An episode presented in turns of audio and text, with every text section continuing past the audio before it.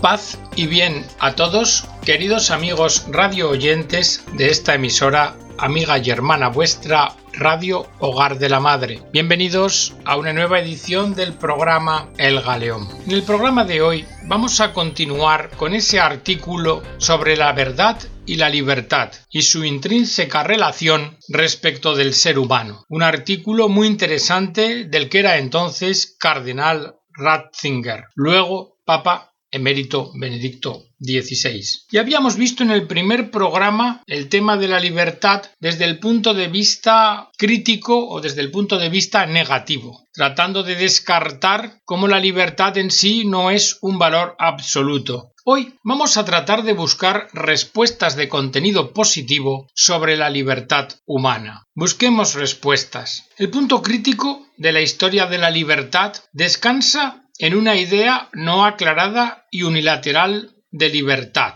Ya lo veíamos. Mirad, por una parte el concepto de libertad parece que se ha aislado, pero claro, esto implica que se ha falsificado, porque la libertad, como bien de la persona, solo es tal dentro de un conjunto de bienes, y todos ellos constituyen una totalidad indisoluble de bien para la persona. Por otra parte, hemos visto que la noción de libertad se había restringido estrechamente, ¿verdad?, en cuanto a que se predicaba de los derechos de la libertad individual y se le había desvinculado de el concepto de verdad. Vamos a ilustrar este problema con un ejemplo. Vamos a ver, pensemos en el tema del aborto. Si radicalizamos la tendencia individualista a la que dio lugar la ilustración, podría decirse que el aborto es un derecho propio de la mujer, que la mujer debe estar en condiciones de hacerse cargo de sí misma, si quiere libertad para traer un hijo al mundo, o si quiere libertad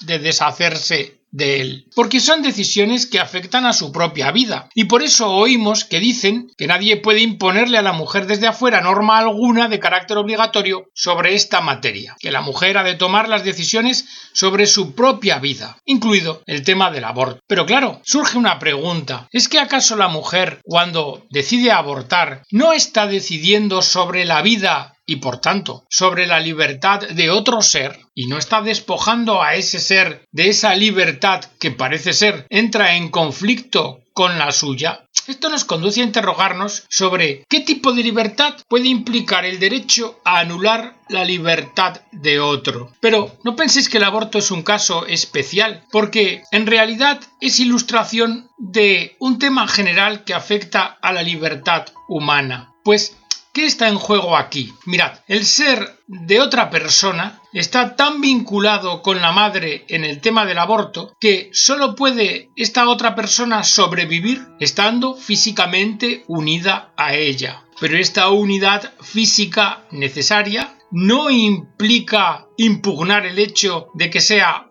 otra persona distinta a la madre. No, nos hallamos ante un nuevo ser. Eso es evidente. Pero sí, un ser con, es decir, un ser que exige al otro, un ser con la madre. Y esto lleva que la madre tenga que convertirse en un ser para, para otro, para la criatura que viene. Pero claro, si la madre tiene un deseo de autonomía que excluye a esta nueva criatura, parece que hay una contradicción de libertades. Ahora bien, observad, si el niño ha llegado a nacer, sigue dándose el problema porque este niño sigue siendo dependiente, sigue siendo un ser que necesita de otro, y a su vez ese otro, la madre, ha de ser un ser para este hijo. Es decir, observad que con el nacimiento lo que es el problema antropológico, este en sí misma, no cambia. Ahora, vayamos a los adultos. Porque en los adultos también se da esta circunstancia. El adulto existe con otro y a partir del otro. Y por tanto, el adulto está remitido a ser un ser para otro. Y esto forma parte de la esencia humana. Digámoslo con más precisión. El hombre espontáneamente da por sentado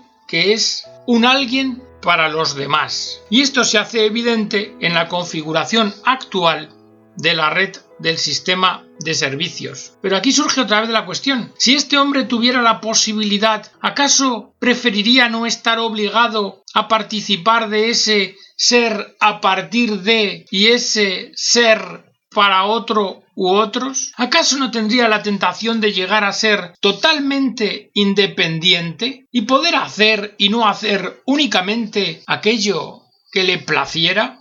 Hoy la exigencia radical de libertad parece que configura en gran medida la mentalidad general y en esta situación es como si el individuo prefiriese no tener un de dónde, un de dónde procede, ni un a dónde, a dónde va, ni un no ser a partir de, ni tampoco un ser para alguien, sino que todo ello lo ve como obstáculos de la libertad en esta mentalidad nueva, y preferiría como encontrarse en una libertad plena. Por ello, fijaos bien, llega a considerar aquello que es esencialmente humano en sí mismo como si fuera un ataque a su libertad. Por esto, se promueve la liberación del hombre como una liberación de su misma esencia de lo que es, de su humanidad, de ser, de ser hombre, y se nos anuncia y se promueve y propugna como un hombre nuevo y como una nueva sociedad en la cual el individuo ya no tiene dependencias que restrinjan su yo. Y aquí sí, aquí oímos el eco de una antigua frase, de un antiguo engaño, disfrazado con una vestidura nueva. Seréis como dioses.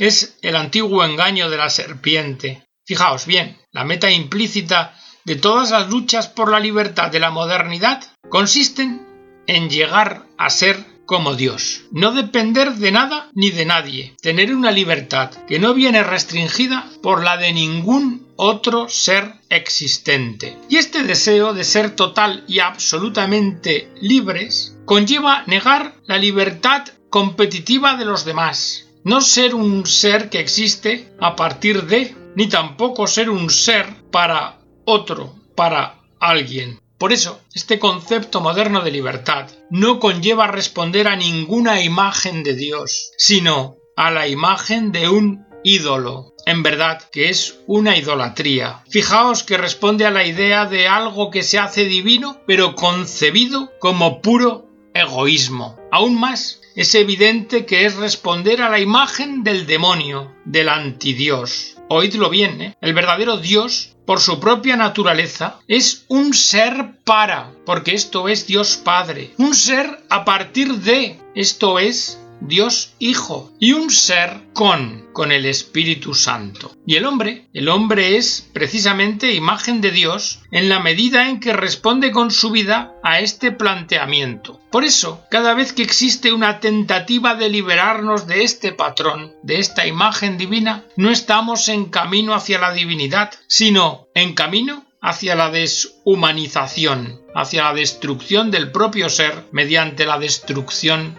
de la verdad. Los radicalismos de la modernidad lo que proponen es una rebelión del hombre contra su ser mismo, una rebelión contra la verdad. Y os preguntaréis, ¿a dónde va a conducir esto? Pues va a conducir a una existencia contradictoria en sí misma, del hombre contra el hombre. Y a esto lo llamaba Jean-Paul Sartre infierno. De todo esto se desprende que la libertad está asociada a una medida, a la medida de la realidad, que es la verdad. Porque libertad de destruirse a uno mismo o de destruir a otro, está claro que eso no puede ser llamado libertad ni bien. Eso no deja de ser una parodia demoníaca. La libertad del hombre es una libertad compartida y se comparte con la existencia de los otros y con las libertades de los otros y entre todas se apoyan entre sí y configuran una libertad. La libertad debe medirse por lo que soy como persona, por lo que somos como personas, pues de lo contrario se anula a sí misma.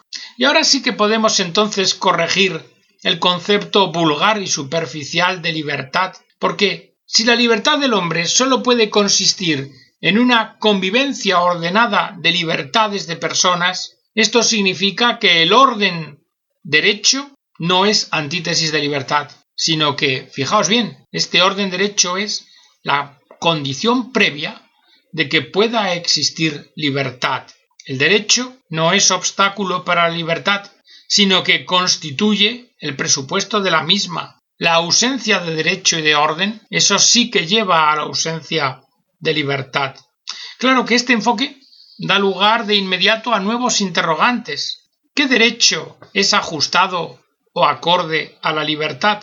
porque es evidente, y todos lo sabéis, que existen falsos derechos que esclavizan y que lo que hacen es regular injusticia. Por tanto, en esta reflexión debemos desenmascarar los falsos derechos para buscar el derecho y el orden verdadero, aquel que es conforme con la verdad y por tanto con la libertad.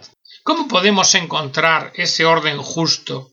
Rehusemos trabajar con consideraciones filosóficas abstractas.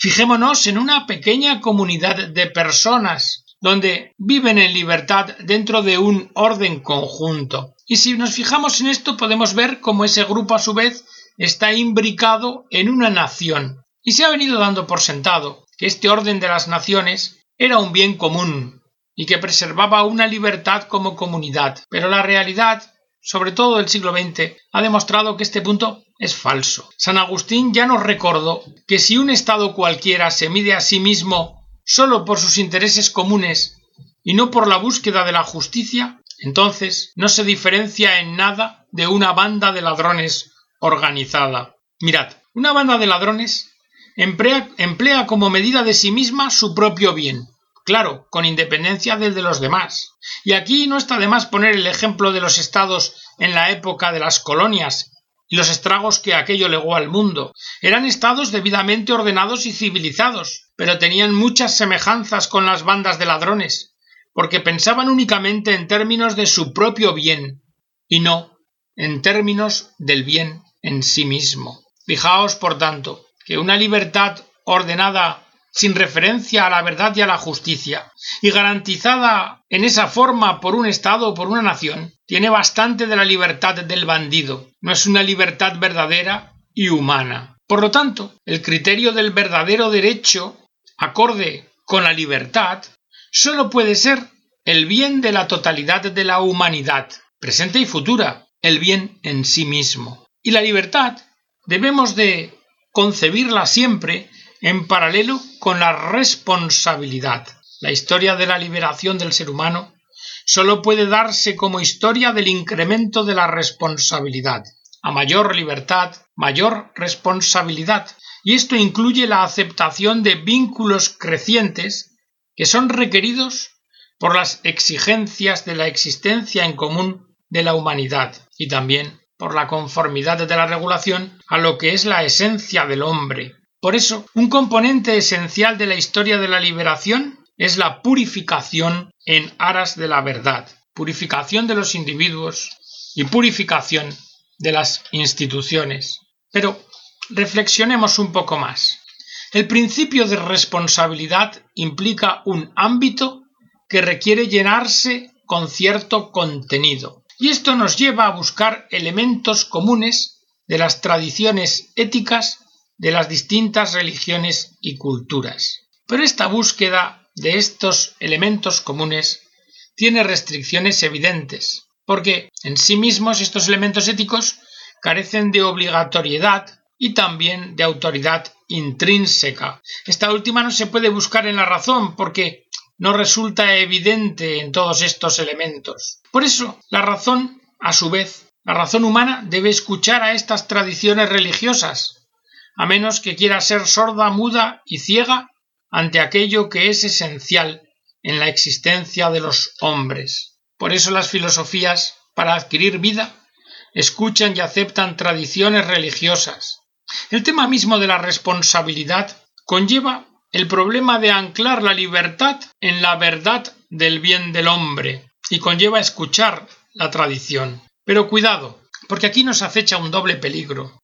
Existe por una parte el riesgo de caer en el consecuencialismo de lo posible y útil, como se denuncia en la encíclica Veritatis Splendor de San Juan Pablo II. Si dejamos de visualizar la verdad en relación a las tradiciones, queda ésta sustituida por el consenso. Pero, ¿el consenso de quién? El consenso de aquellos que son capaces de dar argumentos racionales. Pero claro, capaces de estos, de estos son algunos que con arrogancia elitista establecen como una dictadura intelectual. Y entonces, ¿quién defiende a aquellos que no tienen esa capacidad? Además, es evidente para todos la fragilidad de los consensos y la facilidad con que los grupos partidistas pueden afirmar que ellos son los únicos representantes justos del progreso y la responsabilidad. Al final, me pregunto, dice Ratzinger, ¿no estaríamos expulsando al demonio con Belcebú o sustituyendo el demonio de los sistemas intelectuales del pasado con otros siete nuevos y peores? Esto nos lleva a abordar el tema de la verdad de nuestra humanidad, porque la forma de establecer la relación correcta entre responsabilidad y libertad no puede devenir de un cálculo de efectos. La libertad del hombre se da en la coexistencia de las libertades. Sólo así es verdadera. Y esto no hace preciso buscar elementos externos para corregir la libertad del individuo, porque la realidad del individuo en sí mismo incluye siempre una referencia a la totalidad, al otro, a los otros. Por eso, debemos afirmar que hay una verdad común de una humanidad única y que está presente en todos los hombres, y a esto se le ha llamado naturaleza humana. Si partimos de la fe en la creación, podemos decir que hay una idea divina, que esa idea divina es el hombre, y que debemos responder los seres humanos a esta idea. Y en esa idea, la idea de hombre, la libertad y la comunidad, el orden y la preocupación por el futuro, constituyen una totalidad única. Y entonces, pues entonces resulta que la responsabilidad consistiría en vivir nuestro ser humano como respuesta a lo que somos en verdad. Y en esta verdad, en la propia verdad del hombre, la libertad y el bien de la totalidad se implican, y así vienen también expresadas en la tradición bíblica del Decálogo, que si os fijáis, coincide en muchos aspectos con las grandes tradiciones éticas de las demás religiones. Las tablas de la ley son autorrepresentación y autoexhibición de Dios y exposición clara de lo que es el hombre, de la manifestación de su verdad. Verdad que se hace visible en el espejo de la esencia divina, porque al hombre solo se le puede comprender debidamente en su relación con Dios. Vivir el decálogo, los mandamientos, significa vivir nuestra semejanza con Dios, corresponder a la verdad de nuestro ser, de lo que es ser hombres, y por consiguiente hacer el bien. De otra forma dicho, vivir el decálogo significa vivir la divinidad del hombre. Y para comprender correctamente esta afirmación, debemos observar lo siguiente. El decálogo nunca se comprende simplemente de una vez y por todas, sino que en las situaciones sucesivas que se presentan en la historia reúne nuevas dimensiones de significado, porque el hombre es conducido hacia la totalidad de la verdad, pero ésta en ningún caso puede nacer únicamente en un momento histórico. Para los cristianos, la interpretación del decálogo tiene lugar en la vida, pasión y resurrección de Cristo, y Cristo es la autoridad interpretativa decisiva del mismo. Por tanto, cuando el hombre escucha el mensaje de la fe, no recibe pasivamente una información, sino que para él es el renacimiento de una memoria sofocada y también la apertura a los poderes de comprensión que esperan la luz de la verdad en nosotros, la luz de la verdad en lo que es el hombre, por lo que todo esto se vuelve un proceso sumamente activo, y en este proceso, la búsqueda de la razón no se sofoca, sino que se libera del círculo de impotencia de la oscuridad impenetrable y emprende su camino. Sí, el decálogo, aclarado racionalmente, es la respuesta a nuestra esencia, a lo que somos, y por tanto no es el polo opuesto a nuestra libertad, sino la verdadera forma que la libertad tiene en el hombre. En otras palabras, es la base de todo orden justo de la libertad y el verdadero poder liberado de la historia humana. Y hasta aquí, queridos amigos, esta reflexión de Benedicto XVI sobre la libertad del hombre y su significado, que está necesariamente unido a la verdad, a la verdad divina, a la verdad de lo que es el hombre y a la responsabilidad. El hombre entendido como una vocación y en su propia naturaleza, como un ser desde, un ser con y un ser para. Me despido de todos vosotros, deseando que el programa haya sido de vuestro agrado y os deseo la bendición de Dios hasta que nos volvamos a ver.